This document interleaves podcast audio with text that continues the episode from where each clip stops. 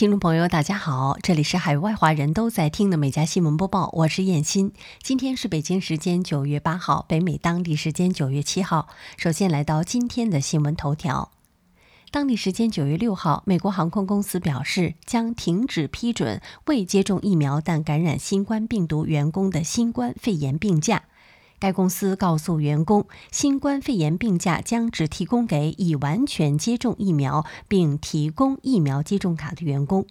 虽然该航空公司尚未强制要求接种新冠疫苗，但其希望员工最迟在十月一号前接种疫苗并提交疫苗接种卡。从当地时间十月一号开始，任何未接种疫苗但因确诊新冠肺炎而不得不缺勤的员工，需要使用他们的常规病假。好，进入今天的焦点新闻。美国官员对九月二十号开始向所有成年人施打加强针表示乐观，这也是拜登总统设定的目标。与此同时，因德尔塔变种，病例在全国范围内继续飙升。据报道，官员们坚称试打前必须经过美国卫生机构的授权。各界认为存在延误的可能性。福奇表示：“我们希望我们能够在二十号那周推出两种候选针，莫德纳和辉瑞。很可能我们只会出其中的一种，但此后不久会出现另一个。”福奇说：“辉瑞已经提交了数据，但其有可能实现这一目标。莫德纳刚开始提交数据。”目前，百分之五十三的美国人口已全面接种疫苗，百分之六十二的人口至少接种了一剂。美国总统拜登于当地时间九月六号发布声明，宣布新泽西州和纽约州进入联邦紧急状态。此前，这两个州因为热带风暴艾达带来的暴雨而遭受了洪水的袭击。拜登的声明意味着两个州可以获得联邦政府的救灾基金。在上周，纽约州和新泽西州共有十一个县因为洪水袭击而受到了严重的影响。白宫六号宣布，拜登批准向这些县提供联邦援助金。据美国哥伦比亚广播公司日前报道，美国多地与艾达相关的灾害和事故造成的死亡人数上升到六十八人。艾达给纽约州造成了至少五千万美元的财产损失，一千两百所房屋遭到了破坏。据报道，瑞安航空当地时间六号宣布，由于在价格上存在分歧，已终止了与波音关于737 MAX 十一笔主要新订单的谈判。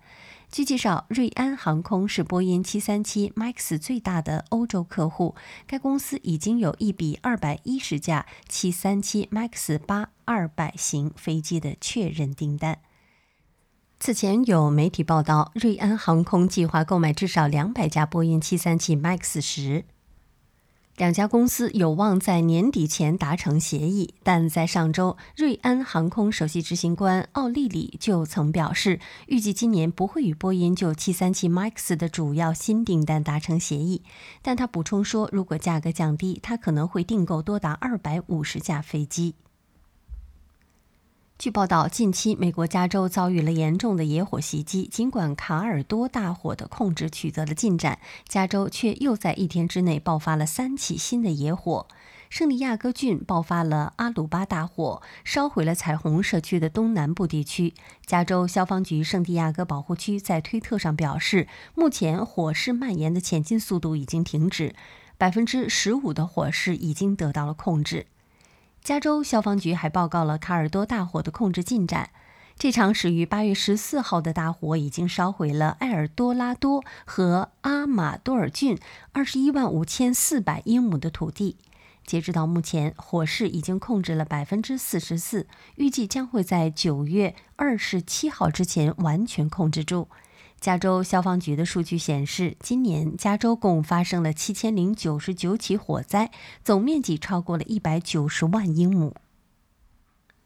特鲁多又遭抗议，这次被抗议者扔碎石击中。据报道，当地时间九月六号，加拿大总理特鲁多在安大略省伦敦市的竞选站点遭到了示威者的抗议。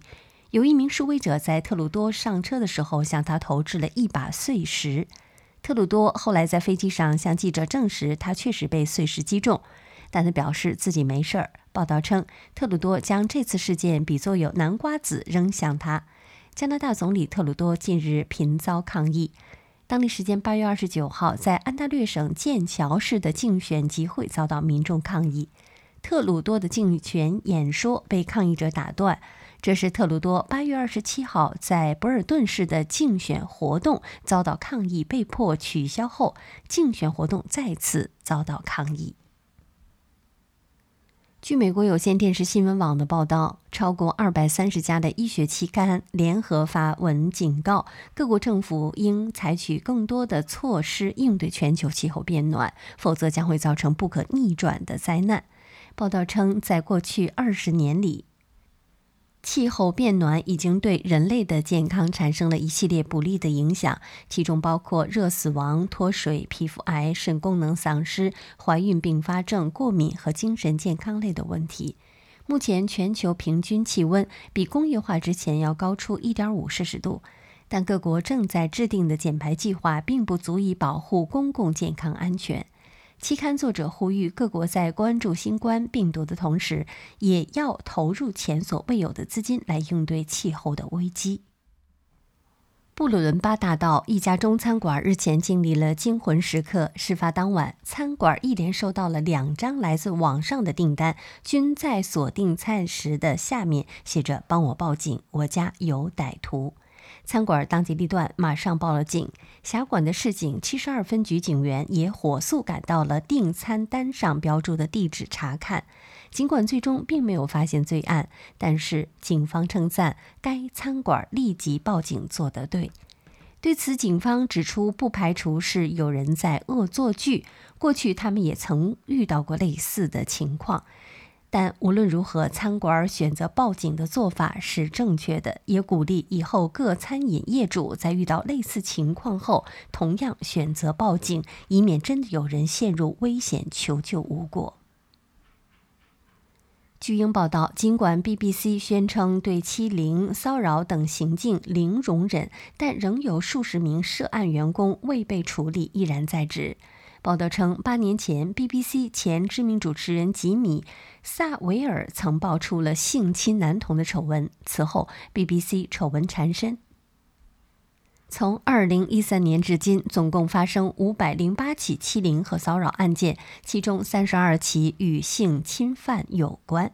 过去八年中，BBC 解决此类纠纷的平均时间长达79天。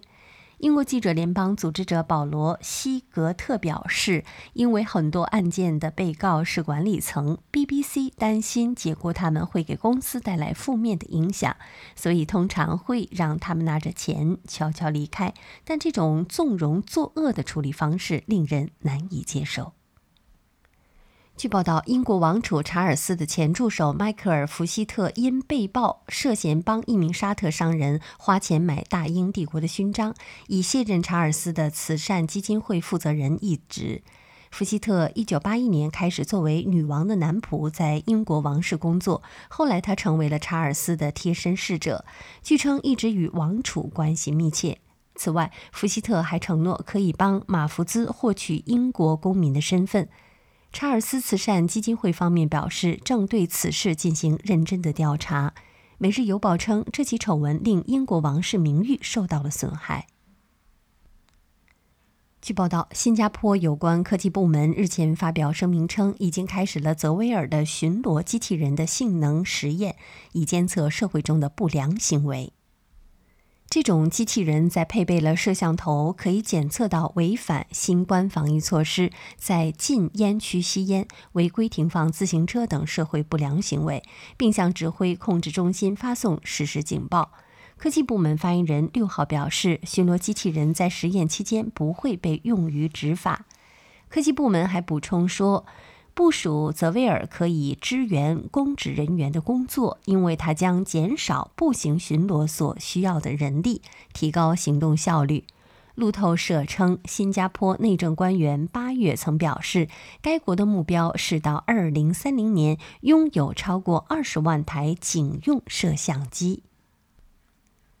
当地时间九月六号下午，巴西著名的足球运动员贝利在其社交网络上宣布，由于医生在其体内发现了可疑的病变，自己已在医院接受了手术，切除了结肠中的肿瘤。贝利还向关心自己的球迷表示了感谢，并表示将以乐观的心态踢好这一场比赛。目前，其经纪人表示，贝利的健康问题并非严重的情况，医院方面尚未发布任何信息。贝利今年十月即将年满八十一岁，曾代表巴西国家队夺得一九五八年、一九六二年和一九七零年三届世界杯冠军，实现三冠王成就。近年来，贝利多次因健康问题入院。墨西哥城打算移走放在中央大街上的哥伦布雕像，并用一座土著妇女的雕像替代。墨西哥城市的市长克劳迪亚·辛包姆当天表示，移除哥伦布的雕像是在给这座能彰显土著妇女社会正义的雕像让路。至于哥伦布雕像将去往何处，辛保姆称，它将被移到一个更有价值的地方。这座雕像于一九一八九二年建成，是墨西哥现有的两座哥伦布雕像之一。去年十月，有报道称，抗议者准备将这座哥伦布雕像拆毁，以庆祝哥伦布日。为了阻止这种破坏的行为，墨西哥城政府以研究所专家要对其进行检查和修复为由，将。雕像搬走，修复后又送回了原地。据报道，近日澳大利亚阿德莱德一名二十七岁的男子斯卡利平板支撑九小时三十分一秒，打破了吉尼斯世界纪录。据报道，上任纪录保持者是一名美国人，他的成绩为八小时十五分十五秒。男子表示自己患有复杂性局部疼痛的综合症，为适应疼痛的问题，他坚持平板支撑以锻炼自己的耐受力。谈及决定挑战平板支撑世界纪录，斯卡利说：“那是为了证明，无论你面临怎样的处境或挑战，都能够战胜他们，达成目标。”常言道：“自古英雄出少年。”来自英国的三岁小男孩佩德罗·巴甫洛夫已经能够以每小时三十五英里的速度骑车，已经成为或者说即将成为最年轻的摩托车特技车手。巴甫洛夫出生于一个马戏团的世家，在父母指导下，能够以每小时五十六公里的速度骑摩托车。巴甫洛夫希望自己能够成为死亡赛车表演的特技明星。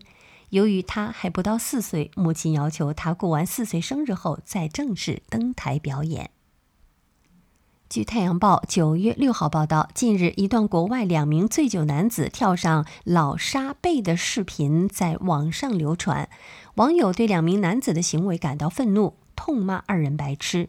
发布在社交媒体上的视频显示，一群男子正看着船边一条巨大的老鲨，其中一名男子突然跳进海里，正好落在了老鲨身上。这时，另一名男子也跳了下来，鲨鱼似乎受惊游走。这段视频被发布到网上后，激起了网友的愤怒。网友痛骂两名男子愚蠢和白痴。一位网友评论说：“如果不久之后某个未知的怪物把他拖到海底，那就太有趣了。”好，以上就是今天美家新闻播报的全部内容，感谢收听，我们明天再会。